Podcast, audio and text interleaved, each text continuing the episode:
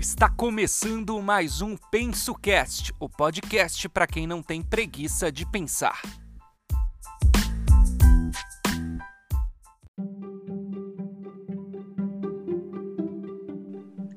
Fala galera, bem-vindos a mais um PensoCast. Essa semana nós vamos falar sobre ansiedade e alimentação principalmente nesse contexto de quarentena que a gente está preso. Eu sou o psicólogo Bruno Ferreira e estou engordando bastante nessa quarentena. Olá, pessoal. Eu sou a Cristiane, psicóloga, e por incrível que pareça, estou perdendo peso nessa quarentena. Olá, pessoal. Eu sou o psicólogo Lucas e só penso em comida. Oi, gente. Eu sou a psiquiatra Luísa Ninon e eu já estourei meu cartão de crédito no iFood, no Uber Eats e no Rappi. E hoje a gente está com uma convidada especial, a Isabela Loyola, que vai estar tá contribuindo com o tema de hoje. Eu vou deixar que ela se apresente e fale um pouquinho sobre a experiência dela. Oi, pessoal. Meu nome é Isabela, igual o Bruno já me apresentou. Eu sou nutricionista, formada pela Universidade de São Paulo. Tenho residência em prevenção e terapêutica cardiovascular pelo Instituto do Coração da USP. Sou especialista em nutrição esportiva e também sou certificada em Food Maps Diet. Traduzindo, a gente cuida do intestino também. E atualmente eu sou docente de nutrição na Faculdade Anhanguera, sou nutricionista clínica na A Mais Nutri Conceito em Nutrição. Muito obrigada pelo convite. Bom, pessoal, é... vocês viram que a gente trouxe uma convidada de peso, né?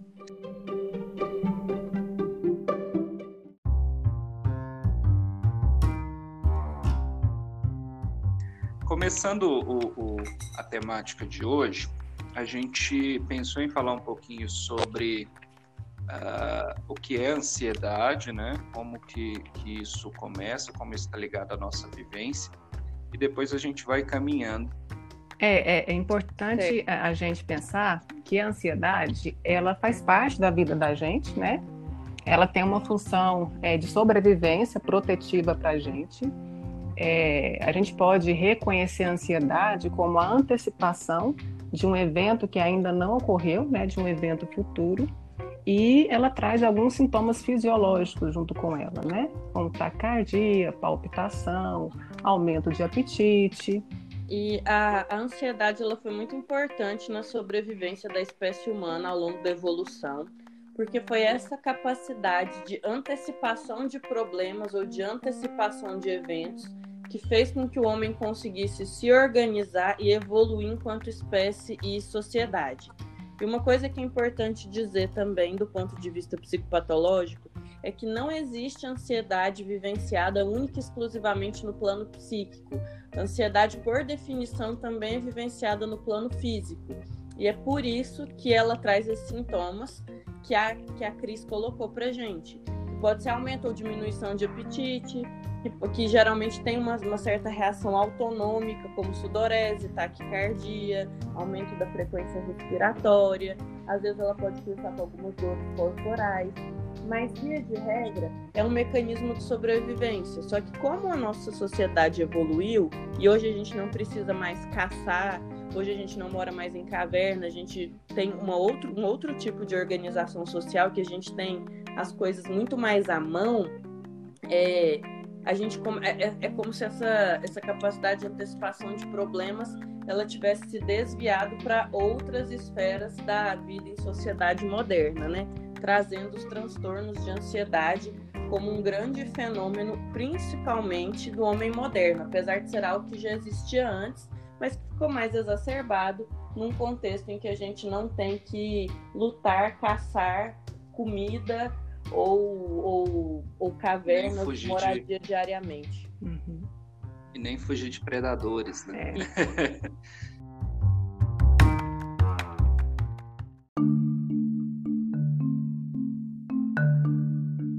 Mas é interessante a gente pensar que o contexto de ansiedade, né, essa situação ansiogênica, em alguns estados, ela inclusive pode ser positiva, né? Ela gera a liberação de cortisol, por exemplo, né, que nos deixa mais em alerta, uhum. é, e, e, isso evita, inclusive, situações de, de acidentes, por exemplo, né, se você está dirigindo é, e você está mais alerta, você tem menos probabilidade de sofrer um acidente ou cometer um, um acidente, né, provocar um acidente, perdão. Então, é, é, é, é interessante a gente pensar que, é, como a Luísa falou, né, nesse processo evolutivo, né, o que nos diferenciou de outros é, seres foi justamente essa situação né, de, se preocupar e, e, prever o perigo e, e, se preparar para o perigo. Né? Então a gente é, é, se fortalece nessa, nessa questão, né? inclusive como nós somos um tipo de animal meio covarde, nosso, nossos mecanismos geralmente envolvem preparação para fuga, né? É, foco nos músculos, né, das pernas, para que a gente possa correr, né? E é por isso que a gente sente dor muscular depois e tudo mais, né, de um processo de ansiedade prolongado. Só que isso é, é, é, vai gerando às vezes alguns malefícios, né? Que ponto que isso deixa de ser positivo e passa a ser extremamente negativo. É, um, uma referência que a gente tem é quando essa ansiedade passa a trazer prejuízo, quando ela passa a trabalhar as suas relações sociais, relações no trabalho, né? Isso já é um sinal de alerta que essa ansiedade, ela deixou de ser aquela ansiedade, entre aspas, adaptativa para o indivíduo. E, e muitas vezes, para a gente identificar se essa ansiedade é positiva ou negativa, nem sempre é tão fácil, né? Então, até que ponto essa ansiedade que nós estamos tendo está sendo positiva? Eu pego um, eu, eu gosto de usar um exemplo que é referente às palestras, né? Então, como assim, eu já dei várias palestras na minha vida, sempre antes de uma palestra eu me sinto ansioso, né? E essa ansiedade que eu sinto, ela facilita para que eu me prepare melhor para apresentar uma palestra. Só que se em algum momento essa ansiedade ela começa a atrapalhar, começa a impedir, começa a fazer com que eu não consiga mais ter uma fala, eu posso começar a identificar essa ansiedade como sendo prejudicial para mim. E é, e é, importante frisar também que algumas situações da vida é normal a gente sentir ansioso, né? Isso faz parte, né? Frente a algumas avaliações, frente a algumas situações, é, ansiedade ela é importante e ela faz parte. É, algumas, no meu consultório, alguns pacientes, quando eles chegam, eles me relatam que eles procuram o serviço de psicologia, no caso eu, né, para poder livrar da ansiedade, porque eles não querem mais sentir ansiedade. Então, é importante nós frisarmos que nós temos aquela ansiedade que ela, ela é saudável para o indivíduo, porque serve como fator protetivo, e tem aquela ansiedade que já está mais elevada, que traz algum sofrimento. Então, a ansiedade faz parte da nossa vida. Né? Em algum momento ou outro, nós vamos sentir ansiosos. É importante isso que a Cris falou, Sim. que e, e... é exatamente assim, né? As pessoas chegam e querem acabar com aquele sentimento de todas as formas, né? Então a gente acaba que uhum. tem que conscientizar que é impossível você acabar é. com esse tipo de sentimento. Você tem que aprender. É todo um trabalho de psicoeducação. E o limiar entre a ansiedade normal e a patológica, eu sempre gosto de colocar dessa forma. A ansiedade normal é aquela que te impulsiona, e a ansiedade patológica é aquela que te paralisa e te adoece. Mas às vezes Sim. traçar essa E, e a gente já até falou em outro programa, né, como a gente tem uma necessidade por rotina, né, por é, situações repetitivas que estão sob o nosso controle, né? A gente tende a ficar mais tranquilo quando a gente tem situações sob o nosso controle, né? E uma um dos gatilhos principais da ansiedade é justamente a gente não ter é, é, controle sobre a situação. Então, é, é, perfeitamente natural a gente estar ansioso nesse momento de pandemia, porque é uma situação nova, né? As pessoas que vivenciaram uma, uma situação semelhante foi na gripe espanhola no início do século XX, então já, já tem bastante tempo.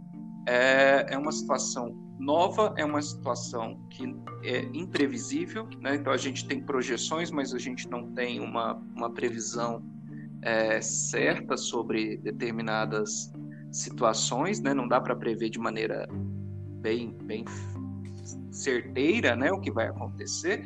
E, e, é óbvio que se eu tenho uma situação que não está sob o meu controle, que eu não posso fazer nada a respeito, né, é, isso vai me gerar uh, uma situação de ansiedade, né? porque eu, eu perco o controle sobre essa situação, eu não sei como reagir, eu não sei o que fazer, eu estou num processo que vai aí gerar, uh, desencadear uma ansiedade. E aí é que entra, inclusive, a alimentação, né?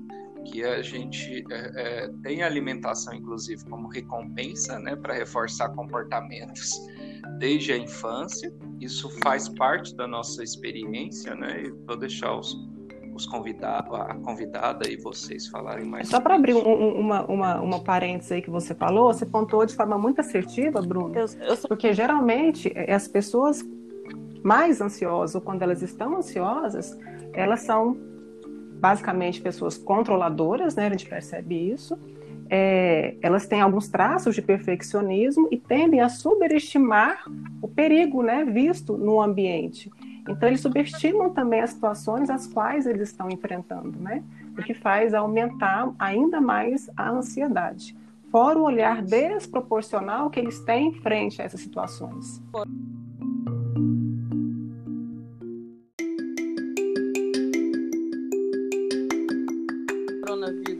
É o predador do, do homem moderno, né?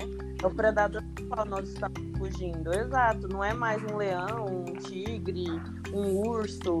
Hoje, o nosso grande predador é o coronavírus. É nós estamos numa situação que ainda é imprevisível.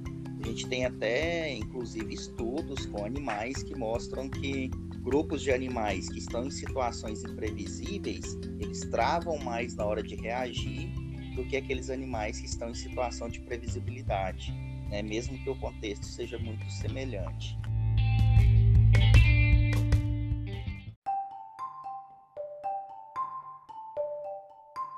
E aí acho que vocês podem até falar melhor que eu, mas é, nesse momento o nosso predador ele está 24 horas presente, né? Uhum. Não é só um momento, então a gente tá, ele está nas redes sociais, ele está na televisão, ele está no tá assunto dentro casa. da sua casa, exatamente. Uhum. Ele está no assunto do seu telefone. Então, é, isso torna a nossa vida atualmente mais difícil, né, de controlar. Por mais que você queira fugir dele, tem alguém que vem te contar que ele está aí. que ele não e, tem e nos fugir. torna também, é, e nos torna também mais hipervigilantes, né? Porque eu também tenho que policiar também o tempo inteiro, né? É usar máscara, lavar a mão a todo momento, usar álcool em gel, sair, desinfetar o que eu comprei, as roupas, o banho. Então, nos torna também mais hipervigilante, aumentando também o nível de ansiedade, né? Já que a hipervigilância também é uma característica da ansiedade, né? Quando Exatamente. ela não é adaptativa. Um espirro te torna ansioso, né? Meu Deus, por que, uhum. eu espirrei? Será que foi minha garganta uma alergia? Coçou, é, minha garganta coçou, meu Deus, será que é um sintoma? Ontem eu espirrei e já fiquei desesperada, mas passou.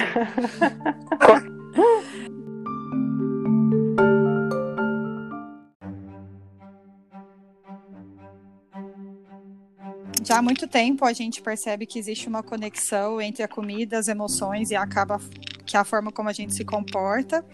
Então, nesse período que é totalmente sem precedentes e que as pessoas estão vivendo muito mais ansiosas e hipervigilantes, uma das consequências está sendo a falta de controle na alimentação, né? Isso já, para quem já usava a alimentação como uma forma de reduzir ou cessar emoções negativas, isso agora muitas vezes está potencializado. Então, não é o coronavírus que causou isso em alguém, né? Muitas vezes a pessoa já tem essa prática de usar a comida como uma forma de cessar emoções negativas, de prolongar emoções positivas, e aí são emoções do dia a dia, né? Então, por exemplo, meu dia no trabalho foi muito estressante. É, eu mereço passar numa confeitaria que eu gosto muito, comprar aquele pedaço de torta ou doce que eu amo muito e comer muito, porque hoje eu mereço totalmente, né? É, ou então eu estou esperando alguma coisa acontecer e aí para eu não ficar com a cabeça naquele problema ou naquela situação, né, que eu estou antecipando, eu uso a comida como um recurso. Então isso já é muito bem documentado na literatura, muitas pessoas fazem isso. Eu, é, ouso dizer que 99,9% em algum momento da vida vai usar a comida como uma forma de amenizar as emoções, mas a gente tem que ver também até que ponto esse uso da comida não está ficando patológico também, né? Que aí entra um pouco dentro desse contexto da ansiedade. Então, a gente é inegável que a comida é uma fonte de prazer e ela realmente é para ser fonte de prazer. Então, não é para eu pensar no arroz como uma fonte de carboidrato. Isso é totalmente errado. Eu não consigo, eu não posso e nem devo dissociar a comida de tudo que ela me traz, né, de todas as emoções boas e ruins e memórias afetivas e enfim, o que é bom, mas eu posso estar usando isso e tornar esse meu comer muito mais é, fora de controle é, e potencializado por uma situação que eu não estou controlando, né, que no caso é toda essa pandemia que tem deixado a gente ansioso e acaba que nos faz comer muito, né? E também tem a questão de que a gente tá. Muitas pessoas, né? Eu não vou me incluir totalmente nessa, porque eu também ainda estou trabalhando, mas é, tá com ócio, né? E o ócio próximo à geladeira, que talvez nunca esteve tão próximo 24 horas por dia, também favorece esse consumo mais excessivo nesse período. A ela é uma fonte de prazer, né? Então acaba que a gente quer suprir algum sentimento quando está ansioso. Então, por exemplo, eu estou ansiosa, é, não é a comida que vai resolver o meu problema. Concorda? É, o, é, outra, é outra coisa. Mas o que eu tenho naquele momento é a comida e ela me dá uma sensação de prazer, então é aquilo que eu vou usar.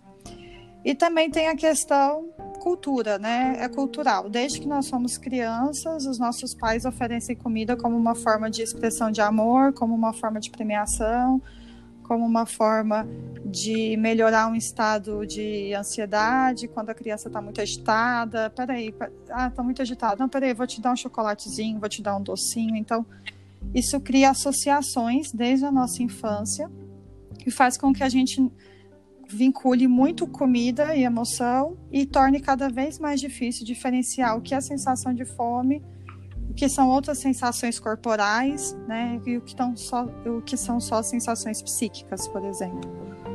E muitas vezes isso ocorre até sem ser arbitrário, né, Isabela? Sim. Então, às vezes nem é o, o pai ou a mãe que dá o chocolate, mas como o comportamento alimentar é algo que ocorre diversas vezes no dia, então nós temos até uma probabilidade grande de um em um momento de ansiedade estar tá até numa hora da gente fazer uma refeição, né?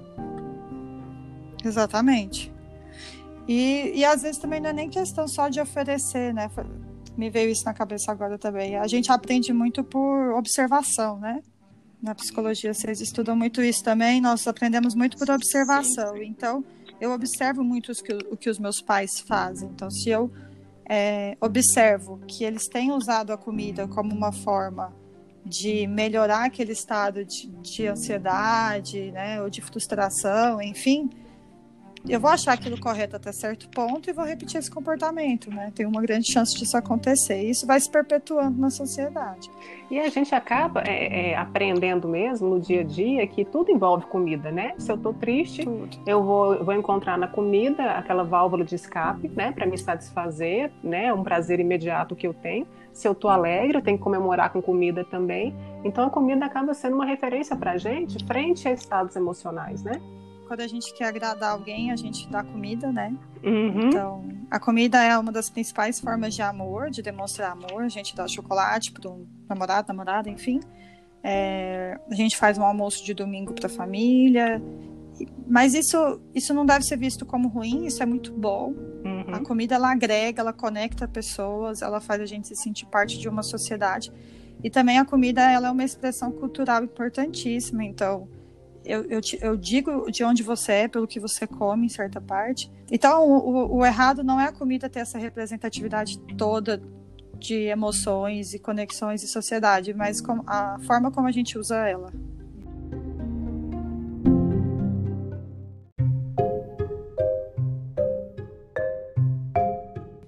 E a, e a comida ela, ela faz parte do próprio processo evolutivo nosso, né?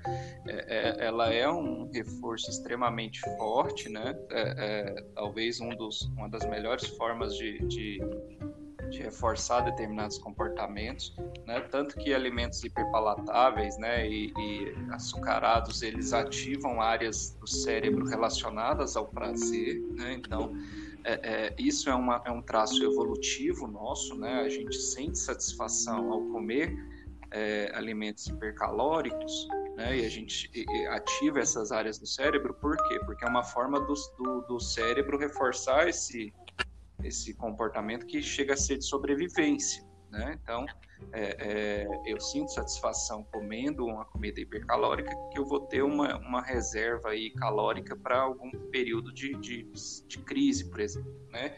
E, e, a fome, ela é ligada, inclusive, ao processo de ansiedade, a, até nesse ponto, né? De, como a gente falou do processo evolutivo, porque se é uma situação que eu não consigo prever, se eu não tenho previsibilidade, eu não sei como eu vou sobreviver, se eu tenho possibilidade de sobreviver uma, uma situação dessa. Né? Então, o meu corpo ele vai tentar se defender de algumas maneiras e um dos traços evolutivos que a gente teve é justamente esse, de, de, se alimentar frente a um momento de ansiedade, né? frente a um momento que eu não consigo ter uma determinada previsibilidade, para que eu tenha um, um, uma reserva energética, né? porque eu tenho um estoque de calorias para que eu possa é, fugir, correr, me defender, seja o que for necessário nesse, nesse momento que me despertou esse, esse, essa situação de ansiedade. E aí é, é, acontece que a gente perdeu essa necessidade no, nos, nos anos seguintes de evolução humana, porque a gente desenvolveu a agricultura, a pecuária, né? Então a gente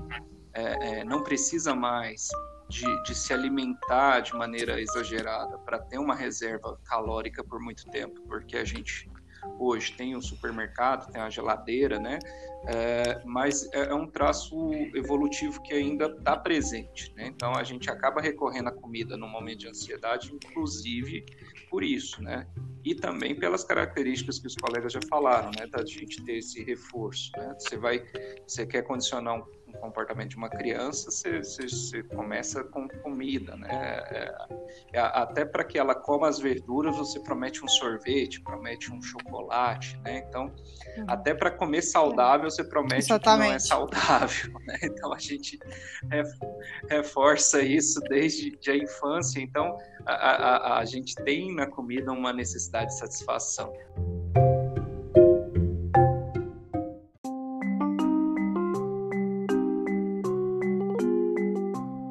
Pouco difícil a gente poder identificar é, até onde que entra realmente a fome e até que até o que ponto entra o desejo, a vontade de comer mesmo sem estar fome. É um limiar que é difícil, né, Isabela?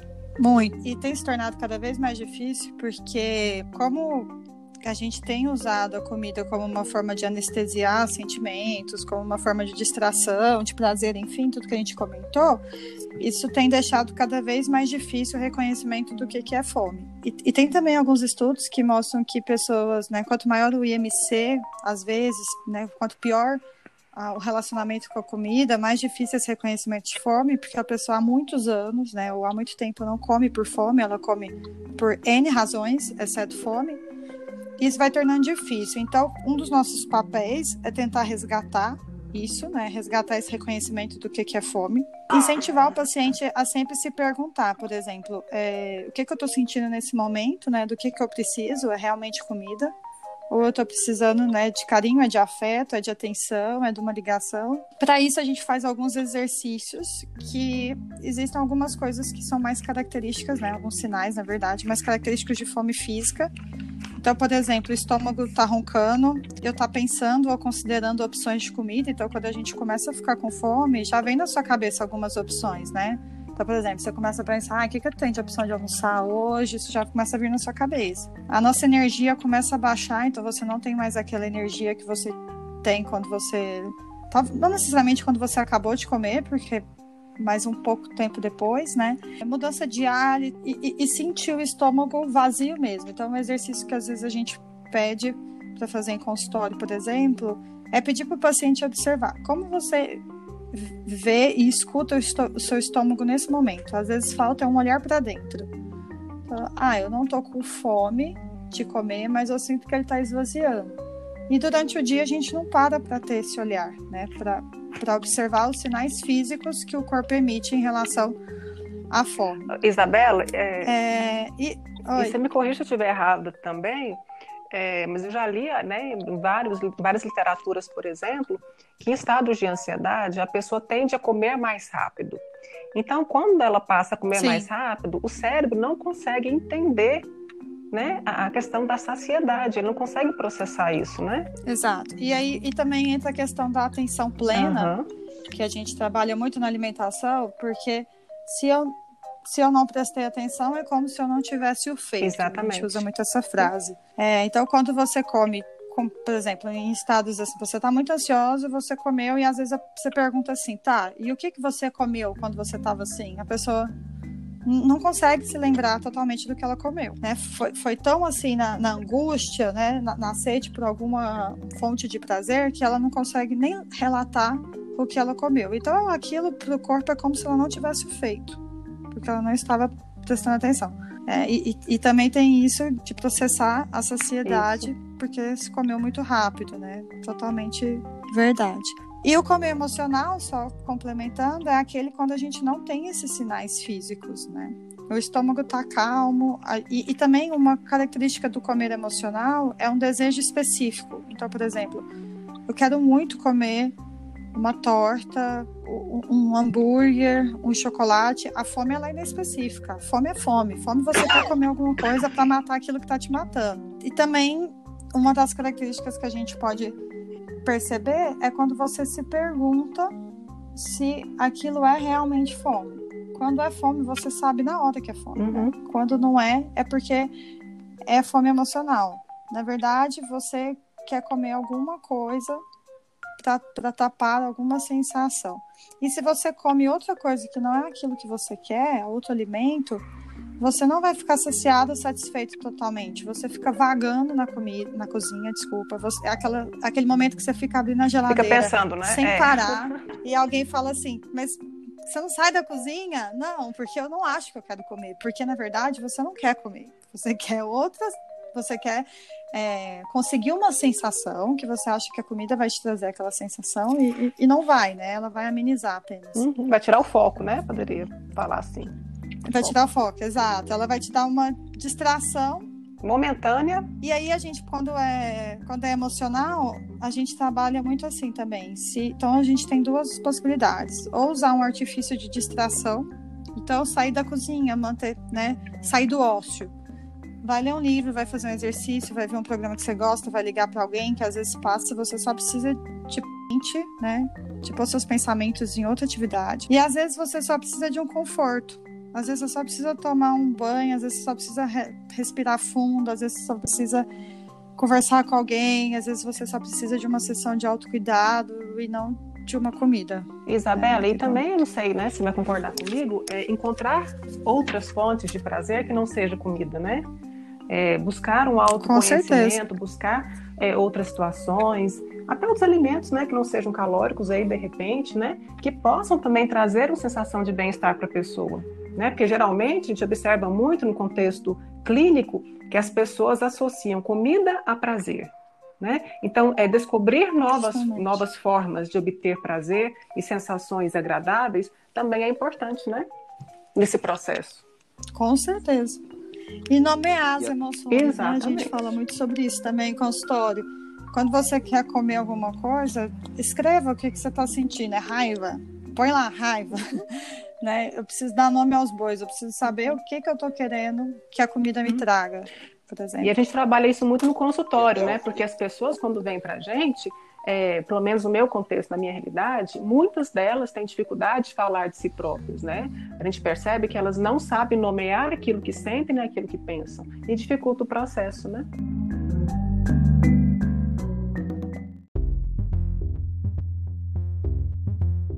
Até pegando um gancho no que vocês falaram, né? É muito importante essa identificação de qual sentimento, até porque, igual a Isabela pontuou mais lá no começo, quando a gente alimenta, a gente dá uma alteração emocional, né?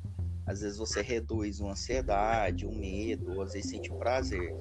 Então, se a gente tem essa informação, né, a gente pode buscar outras estratégias, tanto para produzir prazer, quanto para redução de ansiedade, né? Então, se você está no estado de ansiedade alto, né, o que, que eu posso fazer que pode reduzir ao invés de, de alimentar em excesso? identificar situações ansiogênicas para mim é o primeiro passo, né? Se eu consigo de repente reconhecer ou pontuar aquelas situações que me causam mais ansiedade, eu consigo manejar muito bem a questão da tanto da comida quanto de outras outras fontes de prazer nesse momento, né?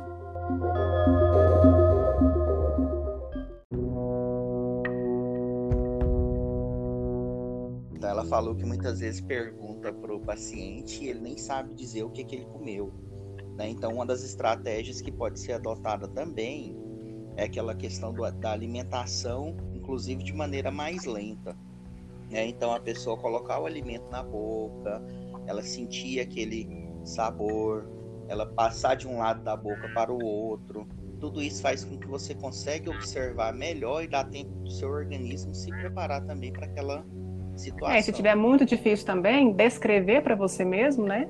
é, o que, que você está sentindo com aquele alimento, qual é o sabor dele. Isso também ajuda nesse processo de aprendizagem da atenção plena. Descrever as sensações né, ajuda também no, no, processo de atenção plena. E eu acho que eu vou reforçar aquilo que eu falei, é buscar novas fontes de prazer, né? é buscar outras atividades que me dão sensação de bem-estar.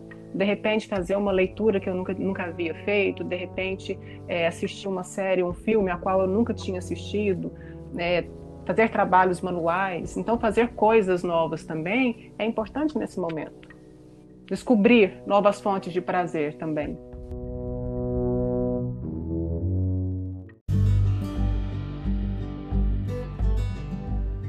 A Ana Arantes, uma, uma psicóloga comportamental, ela, eu ouvi um programa com ela que ela falou uma questão bem interessante nessa questão de ansiedade, principalmente nesse momento de quarentena, que é a questão do nosso cérebro estar tá preparado para comportamentos, né? para desempenhar comportamentos, mas a gente não é preparado para o não comportamento. Né? Então a gente é, é, sabe se comportar, a gente sabe fazer coisas, mas a gente não lida bem com a situação em que a gente não tem que fazer coisas, não pode fazer nada, né?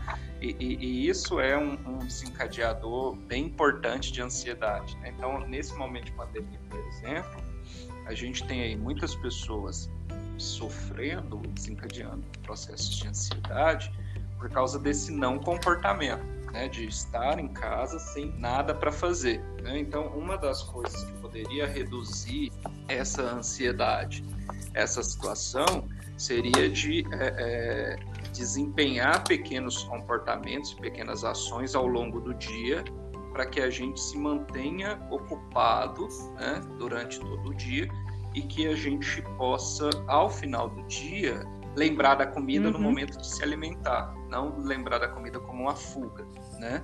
E, e, e isso é interessante, né? Da gente uhum. criar uma rotina. Né? Então o pessoal é, é, fez piada, alguns fizeram piada com relação a isso, mas é, é, é, estabelecer essas rotinas é importante, né? A gente já falou disso em outro programa também, né? De, de, ter um cronograma durante o dia, né? De coisas que você pode fazer, que você deve fazer, né? Não, não é também questão de, de criar uma obrigação, né? Mas é, é, no sentido de que você tem atividades para se distrair ao longo do dia, para que não sobre tempo, por exemplo, para você usar a comida como refúgio, né? Isso seria um dos, dos recursos.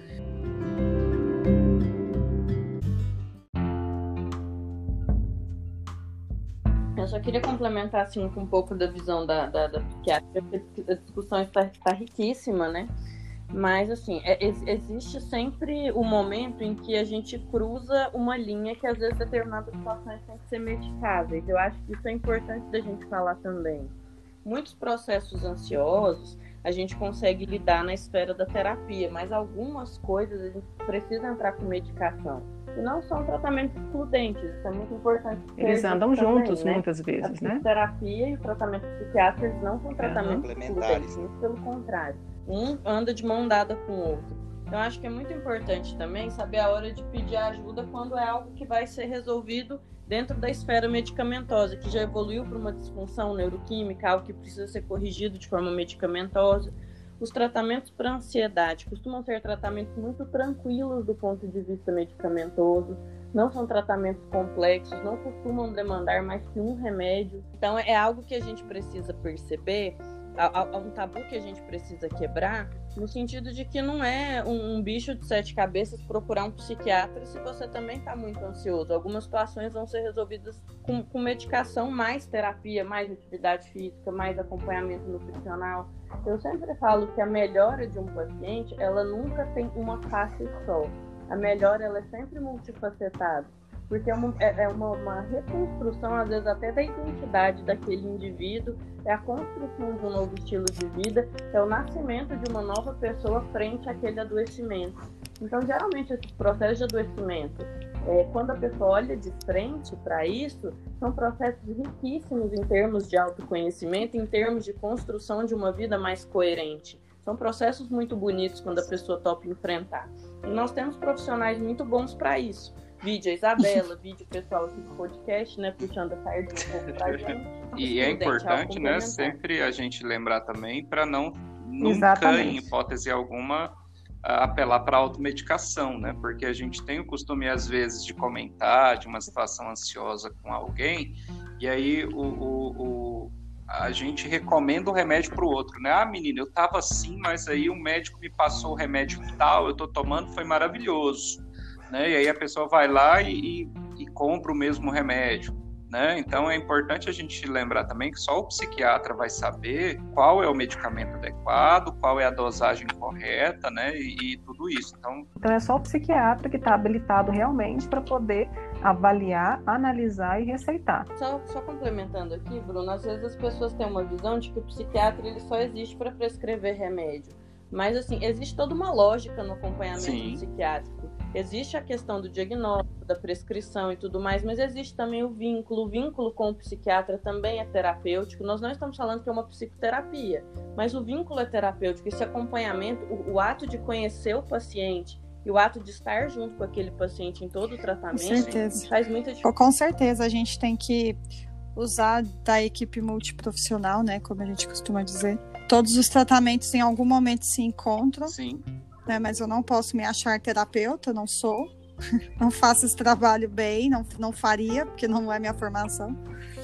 Então eu tenho que saber a hora de, de, de indicar, né? De referenciar e, e é assim que, que tem a melhora do paciente, quando a gente trabalha em conjunto e reconhecendo a importância do Sim. outro.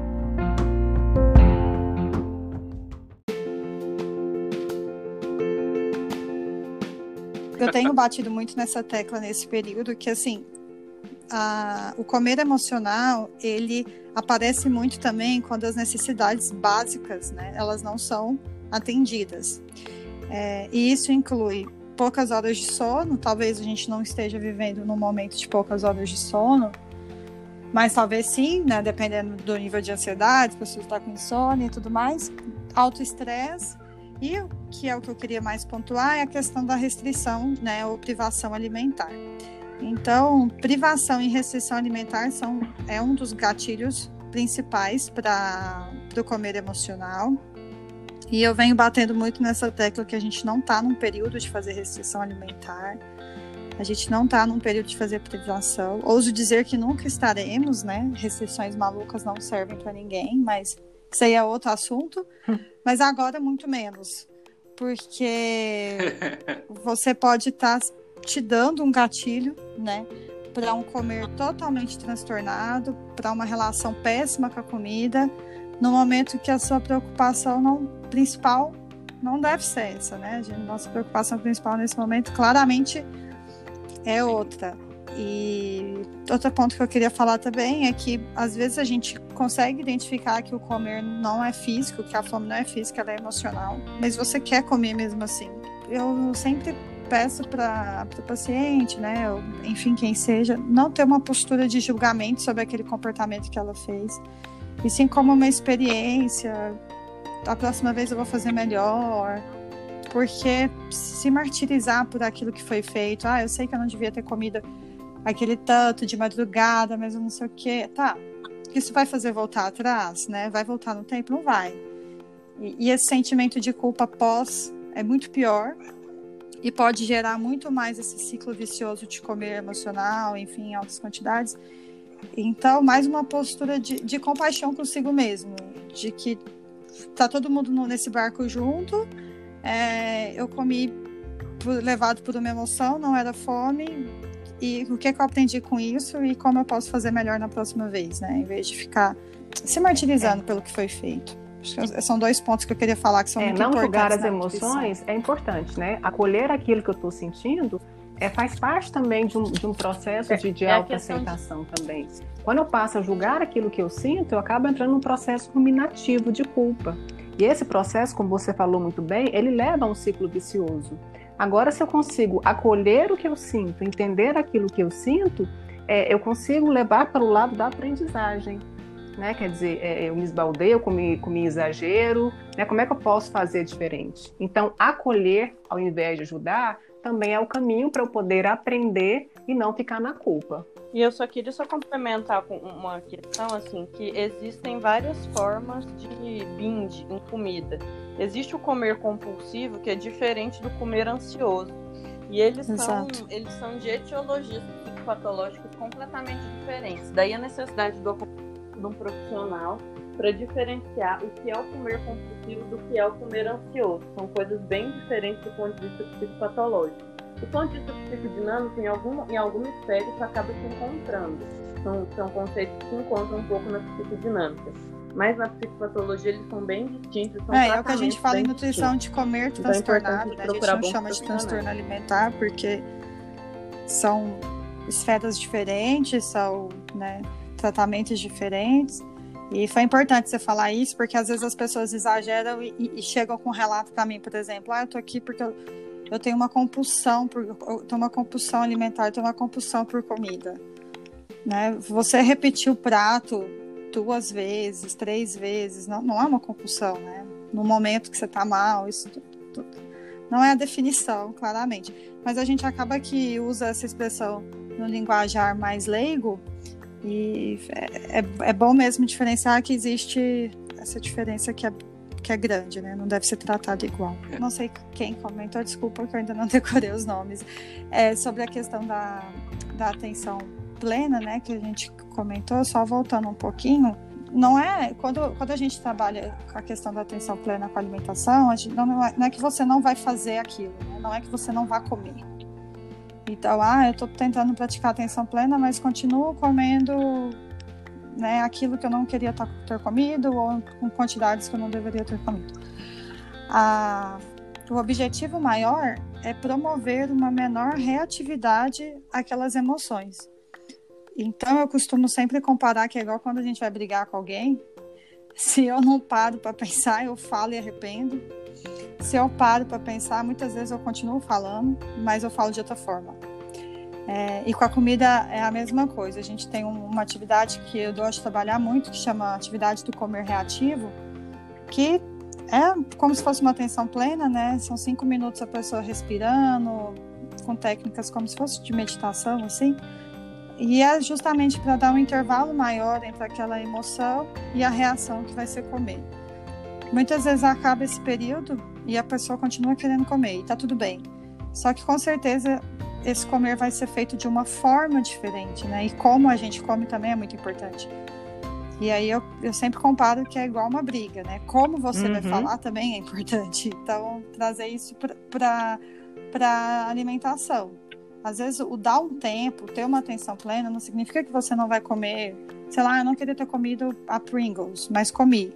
Tá bom, mas você fez de outra forma, com certeza. Você comeu talvez mais devagar, você comeu mais consciente, que é muito importante, ou você comeu menos, é, ou, se, ou, com menos culpa, enfim, tem diversas é, perspectivas, mas o importante é ter em mente que não necessariamente vai te fazer comer melhor ou vai te fazer não comer, mas vai te fazer ter mais consciência daquilo que você está fazendo, é. isso já é muito importante. Faz ter uma relação melhor com a comida, né?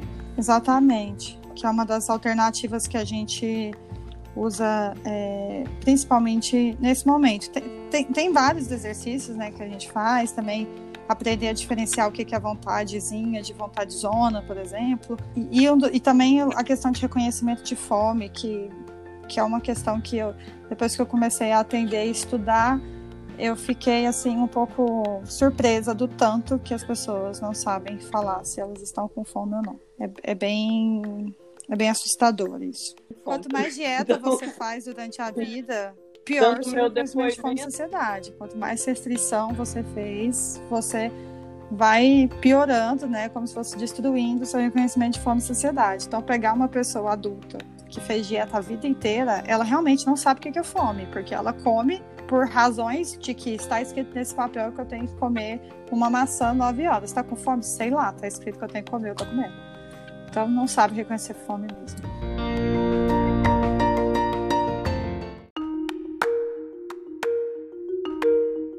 É, e só para fechar, né? É, é, importante a gente lembrar da, dessa necessidade de ter uma alimentação correta, até porque o intestino é visto já, várias pesquisas mostram, como um segundo cérebro, né? Então a gente tem 500 milhões de neurônios no intestino. O, o intestino Exato. produz bastante serotonina, né? Que é um neurotransmissor que nos dá bem-estar.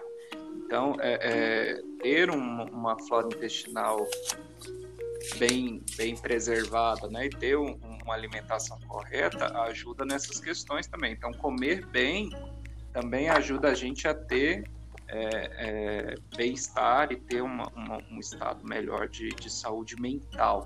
Né? Então é, é, importante a gente pensar nisso. E por isso o processo é multidisciplinar, como a Isabela, como a Luísa falaram. Né? Então, é, é, num processo ansioso, talvez seja necessário você buscar ajuda de um profissional e você vai precisar da ajuda de um psicólogo, talvez de um psiquiatra e também de um nutricionista né, para ter uma, uma alimentação correta e adequada num momento que, que seu corpo precisa de mais atenção. Só complementando o que você falou de intestino, e tanto é que assim, é, eu brinco que 99,9% das pessoas que chegam no consultório com queixa intestinal, eu posso perguntar: você é perfeccionista? Você é ansioso?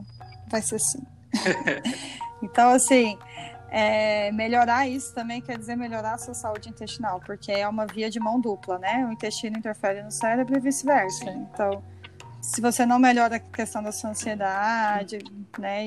Enfim, você vai continuar tendo, é, a gente chama de doenças intestinais funcionais, que por mais que você tome medicação correta, por mais que você coma bem, talvez elas não tenham a melhora que você espera, porque você não melhorou do ponto de vista psíquico, né, emocionalmente falando, enfim, então tem que olhar.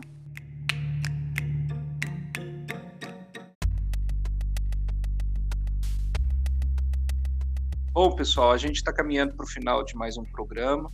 Espero que tenha sido tão bom para vocês quanto foi para nós. A Isabela contribuiu bastante né, nesse, nesse tema com a gente. Espero que ela volte em outros programas para falar de outras coisas que a gente é, plantou a sementinha aqui hoje, né? Uh, e a gente está chegando naquele momento do, do programa que a gente faz algumas indicações, algumas ideias para os nossos ouvintes, né? Acessarem, conhecerem tudo. E eu vou indicar hoje um canal no YouTube que chama Nunca Vi um Cientista, um inclusive é numeral, né? Um número um, Nunca Vi um Cientista é um grupo de cientistas falando sobre várias temáticas, né, de maneira mais didática, mais clara. É um canal bem bacana, dá uma, um grau de aprendizagem sobre temáticas bastante relevantes para nós. Então, fica aí a dica para vocês. E um outro pod, eu vou dar a dica de um outro podcast que, que eu acompanho já há algum tempo, que eu acho muito bacana e produtivo, que é o Naru Rodô, que é um podcast cientista, científico também, né? Que, que o Altair e o Kay e é bem bacana que é um psicólogo também, né, que está nesse, nesse podcast, sempre traz vários assuntos de, de maneira bem científica, bem didática. É, é, bem bacana também. Bom, eu queria indicar muita coisa, é, então eu tô aqui pensando. Eu... Mas primeiro eu queria agradecer que vocês gostaram das minhas contribuições. Eu amei, eu amo isso aqui, falar, discutir ideias, colaborar, enfim, foi muito bom. Então eu queria indicar um livro e um Instagram. É, tem filme também, mas outras, outras oportunidades eu indico. É, o Instagram vou indicar o meu, que é @leitecalorias. Quem não me segue, me segue lá. Eu posto umas dicas legais. E sobre o tema de hoje, tem um livro que é para a população leiga mesmo, chama O Peso das Dietas, O Peso das Dietas, desculpa, da Sophie Derran. É um livro para você ler assim bem rapidinho, fala muito sobre a questão da pressão estética, restrição alimentar, comer emocional, vale a pena adquirir. Só estão fechando aqui, gente. Eu queria muito agradecer, Isabela, por você ter aceitado fazer o podcast com a gente. Para quem não sabe, eu e a Isabela somos amigas há muitos anos. Além disso, a Isabela é a minha nutricionista. Em acompanhamento com ela, eu consegui perder 21 quilos e num processo muito tranquilo. Meu orgulho. Foi, foi, foi uma reconstrução mesmo. Tudo bem que agora não parece. Ah, meu orgulho, sou orgulho da Isabela. E agora na quarentena as coisas estão levemente prejudicadas, né? Mas assim, eu tô na busca de me reorganizar aí nessa questão alimentar, realmente a, a ficar sem, sem minha rotina habitual fora de casa tá me impactando muito nessa questão da minha ansiedade, então é algo que eu, eu venho aprendendo a lidar aí na medida que a quarentena tá passando. Então, assim, queria muito agradecer a Isabela, uma profissional incrível, e foi muito bacana fazer esse podcast com você. E, assim, ser sua amiga é um grande privilégio que eu tenho nessa vida.